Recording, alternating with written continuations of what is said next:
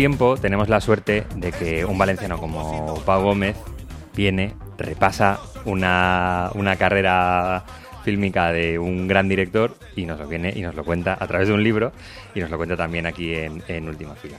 El último es Amenábar y tenemos que decir que es especial este libro y, y creo que es ya lo primero que te, que te planteo, Pau, que, que este libro es el primero que le dedicas a un director eh, español de, de esta serie de, de repasos fílmicos y además has tenido la suerte de poder entrevistarle a él directamente y por tanto ha quedado un estudio completo, diferente a los que hacías anteriormente y, y con el que vamos a ir, como siempre, película a película, desgranando cuáles son las claves. ¿Qué tal, Pau? ¿Cómo estás? Muy bien, bueno, gracias Álvaro eh, por invitarme como siempre, yo encantado y feliz.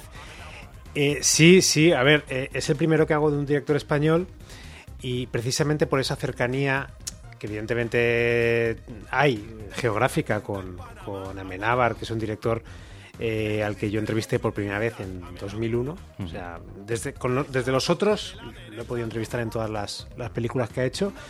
Precisamente por eso yo pensaba que lo interesante era darle voz en, en el proyecto, porque a mí me, me gustaba saber cómo veía él sus primeras películas, que son, fueron las que le catapultaron, desde la perspectiva de un director que acababa de cumplir 50 años, que, es, que tiene nueve Goyas, tiene un Oscar, o sea, está, está en un lugar de privilegio. Y, y cómo veía él aquel joven impetuoso de hace 25, 26 años. Y eso era, digamos, fue el gran aliciente para, para ponerme yo con el libro. Antes de, meternos en, hablar de, cada una de las películas, eh, cuando pensamos en cine español, pensamos eh, en primer lugar, obviamente, en, Almodóvar. Eh, y la- el, el lugar y la aportación de Almodóvar, en el- ya no solamente en el cine español, sino incluso en el cine mundial, lo tenemos todos y todas muy claro. Y Amenábar, siendo una persona tan relevante, tan importante, a lo mejor no tenemos tan claras concretamente cuál, e- cuál ha sido su aportación o, o cuál ha sido su papel en el, en el cine español de estas últimas décadas. ¿Cuál ha sido? Bueno, yo no, no creo que se le hace flaco favor muchas veces comparándole con, con eh, Almodóvar, porque yo creo que Almodóvar es solo comparable a un director como, como Buñuel o como Berlanga. Sí. O sea, es uno de los eh, grandísimos directores eh, de la historia del cine español, no solo en España, sino a nivel internacional. Eh, también pertenece a otra generación, eh, muy diferente, Alejandro Amenábar, eh, y ha tenido una carrera, digamos, más pausada. Ujú. Eh, Almodóvar ha sido mucho más prolífico que, que Amenábar, que nos guste, no solo ha rodado siete películas y una serie en casi 30 años. Eh, entonces, eh, bueno, yo creo que hay que ponerlo en su lugar, hay que saber ubicarlo bien y luego darte cuenta de la trascendencia que tiene lo que ha conseguido. O sea, Amenábar es un tipo que eh, ha conseguido, mm, creo que sigue siendo la película española de mayor éxito internacional, que fue Los Otros. Sí. No sé si Lo Imposible llegó a superarla o no, pero creo que no. Eh, y luego ha conseguido algo muy importante, ¿no? Que es, ha trabajado con grandísimas estrellas de Hollywood, que es algo que Almodóvar, por una razón u otra, no ha hecho. Me refiero a estrellas Sí, internacionales. sí, sí. sí. Eh, ha sabido manejarse muy bien con ese tipo de, con ese perfil de, de actor o de actriz y luego ha conseguido ganar un Oscar y además tuvo la posibilidad de quedarse en Hollywood muy joven, antes de los 30 años, gracias al éxito de los De los otros. otros. Y prefirió regresar a España y rodar una, una película que para mí era un, era un salto al vacío que era mar adentro. Y hay que reconocerle toda esa valentía que, que ha tenido siempre. Y a mí lo que más me gusta de su cine, te puede gustar más o menos sus películas, pero siempre rueda lo que él quiere hacer en ese momento. O sea, nunca se mueve por ningún otro tipo de, de impulso. Sí, y de hecho, a lo mejor su marca de la casa a lo mejor no es eh, una, una estética eh, concreta, mm, sino precisamente, y es interesante, ¿no? Porque es el subtítulo del- de, de tu libro, es el hecho de contar historias de una manera, ¿no? Que es lo que a lo mejor le ha permitido que actores y actrices de la talla eh, de los que ha eh, trabajado con él quieran trabajar con él, porque él sabe que, que ellos saben que la historia está en, en buenas manos, ¿no? Claro, ten en cuenta que él tiene una manera de contar muy del estilo Hollywood. Eh, de hecho, sus grandes maestros, él siempre lo dice, él no acabó la carrera porque pensaba que quienes le enseñaban cosas eran los directores de las películas que él veía. Y sus grandes maestros fueron los grandes directores de, de Hollywood, eh, desde Hitchcock hasta Kubrick, hasta Spielberg, que es su gran referente. Y, y es de los que él bebió para. Luego su cine es muy curioso porque tiene un, es como una coctelera donde él mete un poco de todo. Y en cada película eh, tiene un referente que es más evidente, pero siempre hay un poco de todos esos maestros, ¿no? A los que él siempre rinde homenaje.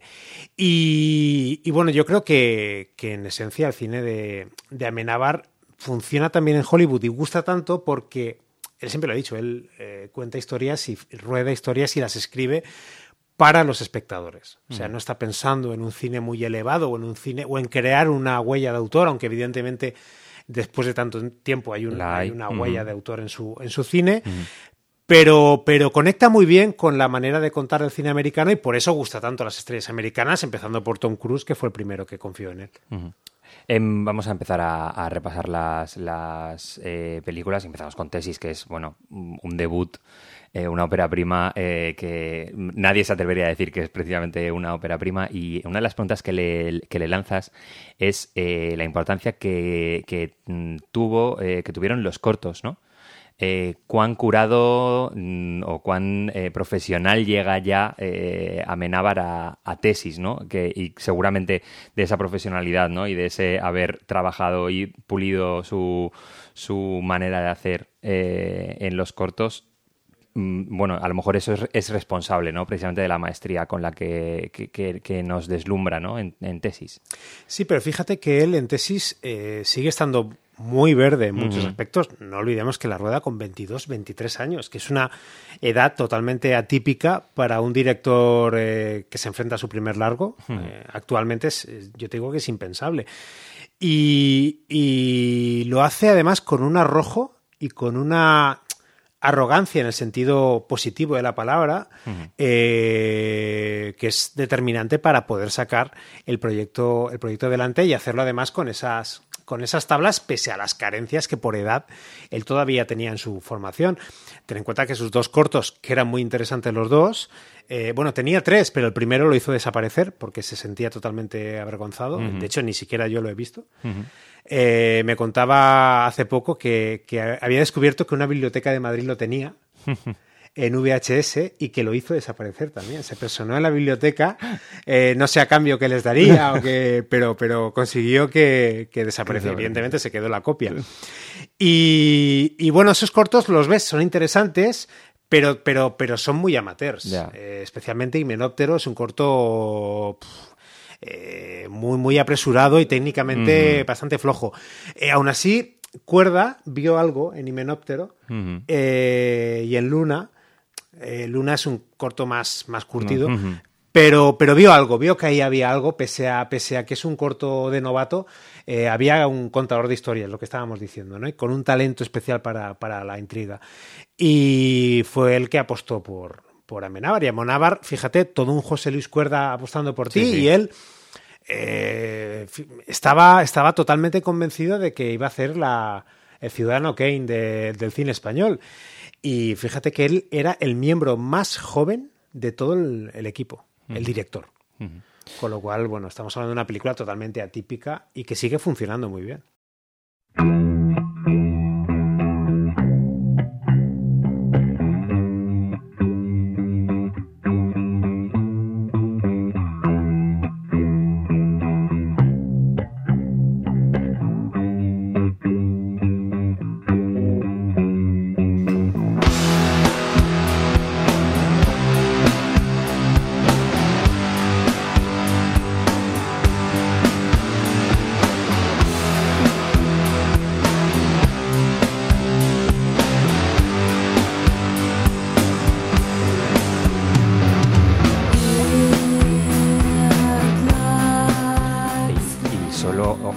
No, tuvo eh, tesis una, una gran, eh, unos grandes datos de, taquilla, pero solo un año después llega, abre los ojos para confirmarle ¿no? como una de las, de las grandes eh, promesas del, del cine español, tanto que luego hay una versión eh, americana, Vanilla Sky, que él dice que solamente lo vio entonces, ¿no? Y ahora ya no. Pero eh, en Abre los Ojos, eh, que, que- está tan pegado a, Tesis, ya se ve esta pulsión de en cada proyecto reinventarse un poco, ¿no? Y decir, vale, vamos a explorar otros géneros diferentes a los de Tesis. Sí, yo creo que él eh, con Abre los Ojos hace una propuesta súper arriesgada. Bueno, él y, y Mateo Gil, Mm. que en aquella época era, era su Era guionista y es parte fundamental de la obra de, de Alejandro Amenábar. Eh, fíjate que Tesis realmente no hace mucho dinero, pero sí que es una película que funciona muy bien a nivel de prestigio. O sea, es una película, se estrena en España casi sin hacer ruido, no la ve prácticamente nadie. Se estrena el mismo mes que películas como eh, Cosas que nunca te dije de Isabel Coixet, Sí. eh, que sí que se convierte enseguida en un fenómeno. Ujú. Eh, pero Tesis pasa mucho más desapercibida, pero se proyecta en Berlín, gusta muchísimo en Berlín. La prensa española la descubre en Berlín, que fíjate qué cosa más Sí, extraña. sí. Y a partir de entonces eh, empieza a hablarse un poco, el boca a oreja funciona muy bien, hasta que llegan los Goya y aquel niñato acaba venciendo a toda una Pilar. Miró. Entonces, bueno, ahí ya él había sentado un poco el- el- la fama de niño prodigio, había bastante expectación con Abre los Ojos. Y, y yo creo que es su primera demostración de que a él realmente le gusta el, el riesgo, porque es una película fue narrativamente complicadísima y que ya empieza un poco a trazar algunas de sus particularidades como, como creador, ¿no? El, el mundo de los sueños o el mundo, el mundo que no es real, pero tú crees que es real, que eso también se extrapola a, a los otros. El protagonista de Dos Caras, que siempre tiene un, tiene, es como un Jekyll y Hyde. Y, y fíjate que a mí me llamó mucho la atención porque Abre, Abre los Ojos siempre ha sido una de mis pelis favoritas de, de Amenábar. Eh, cuando hablé con él sobre ella, eh, eh, así como él está muy orgulloso de Tesis y sigue pensando que funciona muy bien, él, él cree que Abre los Ojos se ha quedado totalmente obsoleta. Y, y la ve con mucho recelo. Fíjate, eh, de, de hecho dice que hace mucho tiempo, dice que la tuvo que ver obligatoriamente Sí, sí, para sí. una reedición en Blu-ray o Ujú. algo que él tuvo que corregir algunas cosas, pero reniega bastante de ella y, y- y eso que a mí me parece una película muy, muy valiente Ujú. y que además se adelantó en su tiempo a todas aquellas películas que luego hablaban de, de bueno de un mundo futuro ¿no? donde, donde el ser humano está sometido a la Ujú. tiranía de las máquinas hablo evidentemente de películas como Matrix Sí, podría ser perfectamente un capítulo de Black Mirror, abre los ojos. Sí, totalmente, totalmente, totalmente. Y fue ahí muy, muy, un poco precursor, pero aún así él es una película que la tiene como, como en el congelador, Ujú. nunca mejor dicho, está congelada como, como Noriega. Y llega a los otros eh, que, que es un o sea, es un reto mayúsculo que es eh, cómo, mm, a pesar de que sí que tenía eh, cierta cercanía su cine con el de Hollywood, cómo meterse en este mamotreto industrial que, es Hollywood, con Nicole Kidman como protagonista, eh, y sin embargo eh, seguir imprimiendo su manera de, contar historias. Él vivió esa tensión, esos todos es- esos equilibrios que tenía que, tener. ¿Tú crees que afectaron o que al revés lo supo esquivar todos muy bien y por eso es el éxito de los otros? Yo creo que, que hizo algo casi insólito, ¿no? Que es con 28 años que tenía él cuando rodó la película. eh, dirigió un circo de tres pistas. ¿Por qué? Porque estaba rodando una película con una grandísima estrella eh, al frente del reparto. Digo grandísima porque Nicole Kidman es muy grande, pero en aquel momento era enorme. Claro, O sea, claro. Era una de las. Tres, de Moulin cuatro- Rouge. Venía de Moulin Rouge y al año siguiente ganó el Oscar por las horas eh, con nada menos que Tom Cruise como productor, eh, productor y supervisor. O sea, todas las noches veían los dailies juntos y luego Tom Cruise se iba a rodar Minority Report. O sea, casi sin dormir, pero supervisaba todos los dailies con, con Amenábar. Y con nada menos que los hermanos Weinstein, como productores ejecutivos a través de, de Miramax. Y supo lidiar con, con, todo eso sin saber hablar prácticamente inglés.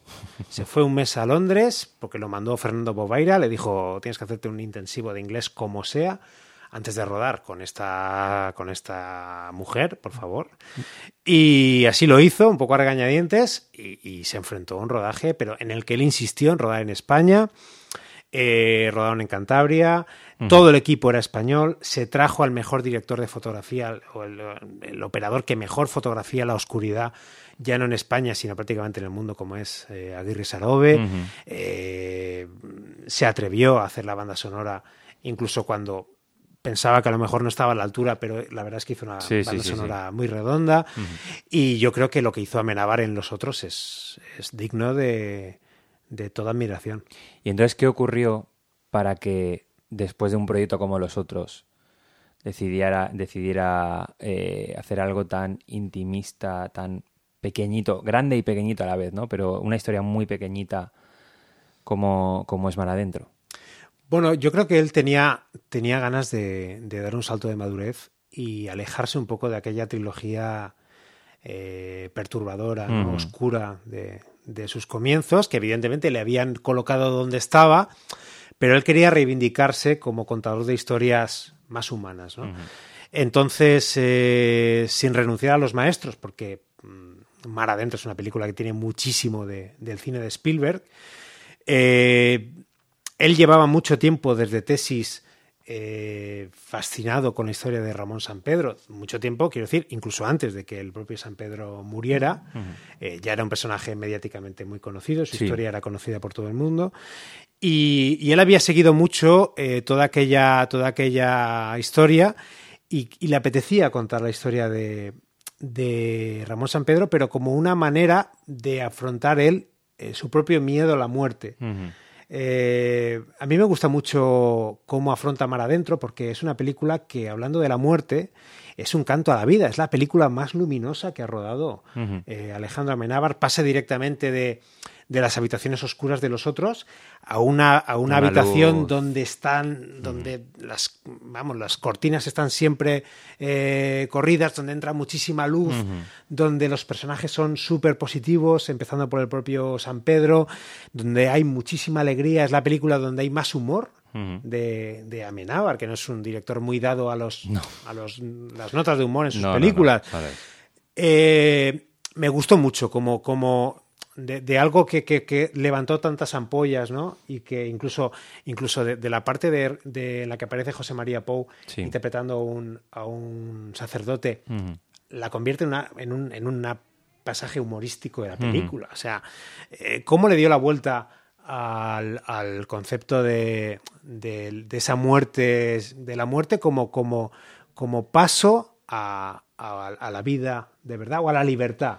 La película es una película que, que, en la que el protagonista busca su libertad y en ese sentido se parece mucho a Abre los ojos. Yo se lo dije y él no había caído. Cuando yo caí, me dice, pues es verdad, porque uh -huh. los dos tienen que saltar al vacío, los dos tienen que huir de esa de, de ese esa mundo en el que no quieren seguir viviendo. Uh -huh.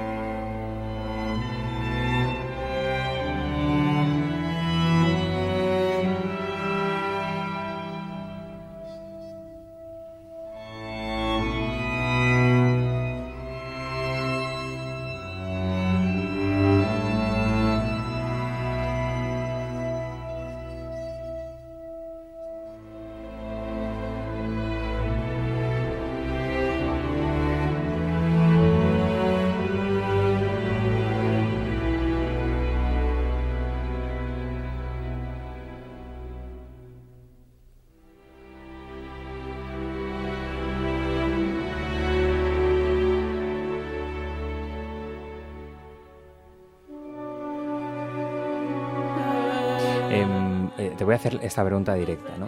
¿Qué pasa con Ágora? Es decir, ¿qué pasa con Ágora o qué pasó con Ágora para que sea una película que tuvo una recepción tan fría, eh, pero que ni él reniega de ella, ni el paso del tiempo eh, ha hecho que, se mantenga esa, esa, recepción fría?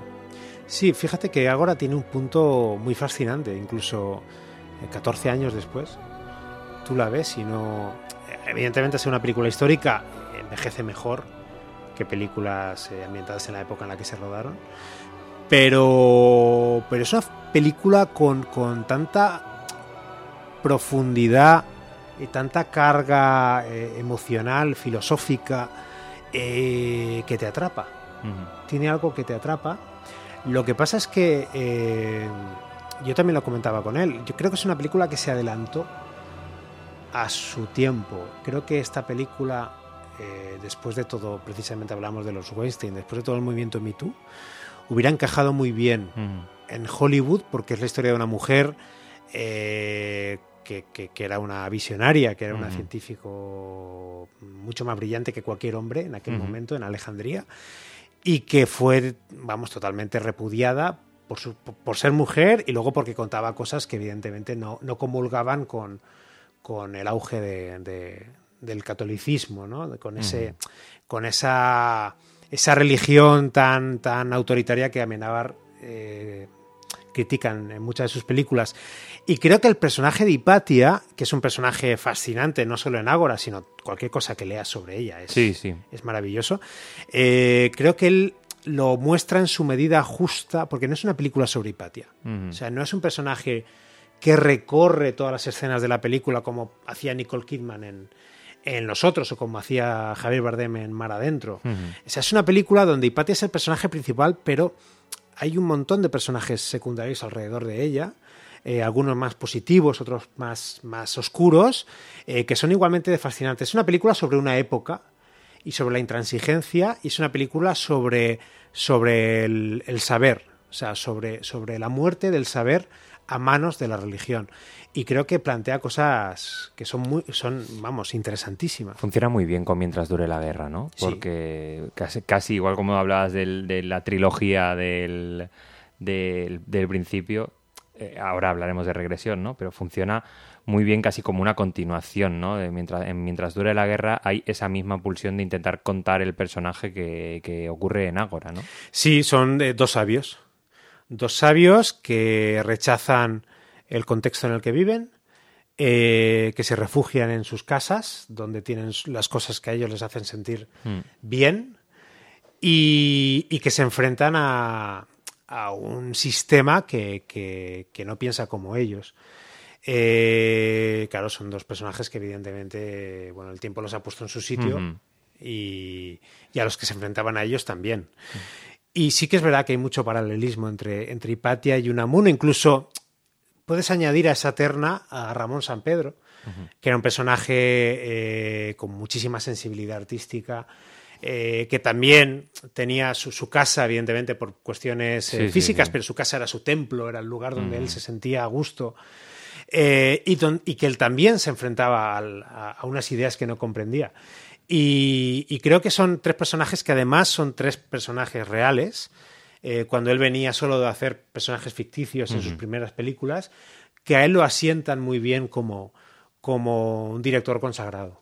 Eh, eh, regresión es la constatación de que eh, Amenábar tiene que seguir un camino suyo y no volver a no tenía que volver al Amenábar de los thrillers pues como los otros o como o como tesis Es que yo creo que, fíjate, eh, la gente pensó que Amenábar volvía a eso. Y Amenábar no volvía a eso. Amenábar hizo otra cosa arriesgadísima, que fue intentar hacer un thriller eh, con la huella del cine americano de los, de los años 70, del, del cual él... él, sí de pues, Friedkin Exacto, Friedkin, eh, Pakula, Ujú. eh, Pollack. Bueno, era- eran directores que a él le fascinaban. Ese, ese, ese cine del nuevo Hollywood, el, el cine americano de los años 70, fue un punto de inflexión, no en el cine de Hollywood, sino en el cine mundial. O sea, eh, puso las bases de los Coppola, Scorsese que llegaron después, o Terrence Malick. Y, y ese cine sucio, eh, lleno de personajes decadentes, ¿no? Ya no era un cine positivo, sino que estaba lleno de antihéroes.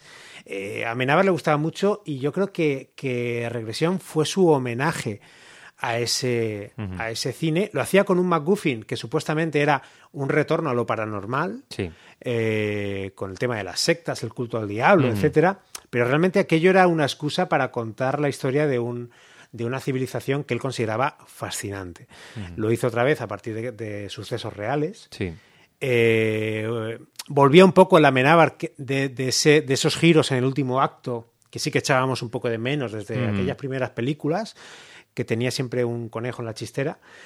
Pero la- es verdad que la película funciona en algunos momentos bastante bien, técnicamente es muy buena, pero, pero es una película muy irregular, es, evidentemente es la, la peor película que ha hecho, él lo reconoce, pero poco a poco, conforme pasan los años, él se va reconciliando con, Con ella. con regresión. La, la ha vuelto a ver, le parece bastante interesante. Y fíjate que es curioso porque eh, es la primera vez que se tuvo que enfrentar a los test screenings de, Sí. de Hollywood.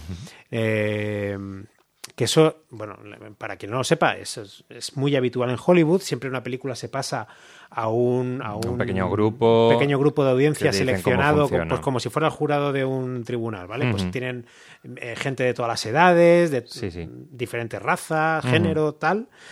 Y hacen luego una, una valoración de ver la película si gusta o no gusta o qué cambiarían. Y la película se pasó con test screenings, funcionó bastante mal. Eh, y fíjate lo fácil que hubiera sido, ¿no? Eh, hubo que cambiar, rehacer algunas cosas, pero lo fácil que hubiera sido echarle la culpa a eso o a los Weinstein, que, que también están- estaban en la producción detrás. ejecutiva. Y Y, sa- Amenábar- y la, la producción ejecutiva de los Weinstein es muy hostil. Sí, sí, bueno, el Harvey, eh, antes de ser conocido por lo que es conocido Sí. ahora, era conocido como Harvey Manos Tijeras porque Por se metía en la sala sí. de edición y salvo con Tarantino, con todos los directores con los que trabajaba, eh, hacía su propio montaje y, y te tenías que aguantar. Y, y no, no, no, él asume toda la responsabilidad de- del montaje final de regresión. Él dice que es, porque yo le pregunté, le dije, oye, hay material de regresión que no hemos visto y a lo mejor la película algún día saldrá un montaje del director que, que, que haga que funcione mejor o que... Sí. Dice que no, que ese es el montaje del director y que, porque él ¿Y qué es lo que decía... eh, Apocalipsis Now, si, eh, si, si Coppola no hizo lo que quiso en Apocalipsis Now en el año 79, ¿qué sentido tiene que hacer luego un montaje del Sí. director? Ujú. Pues por eso. Y, y bueno, es otra muestra, ¿no? De, de- es el traspié más grande que, que ha tenido Amenábar, pero es otra muestra de su valentía como director.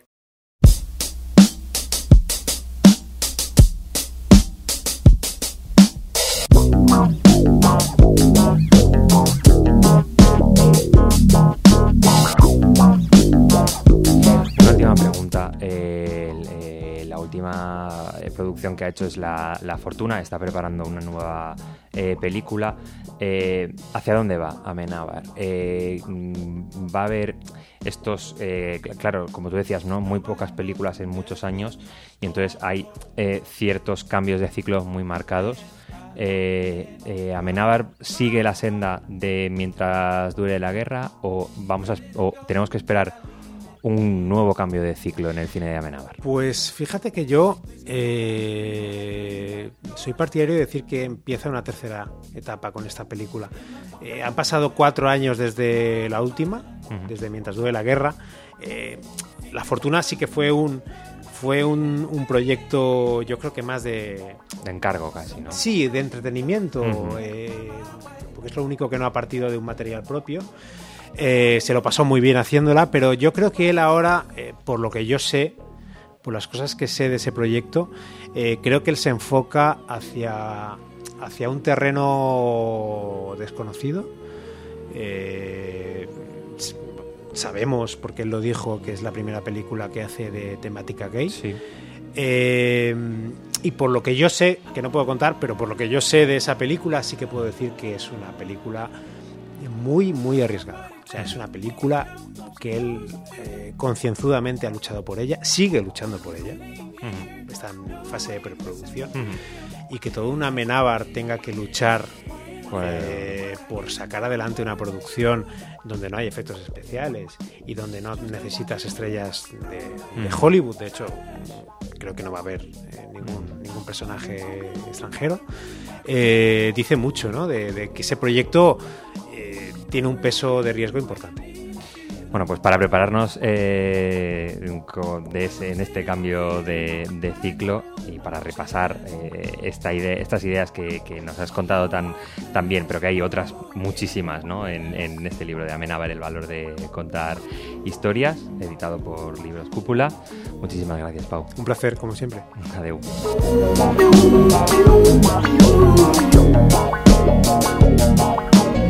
Música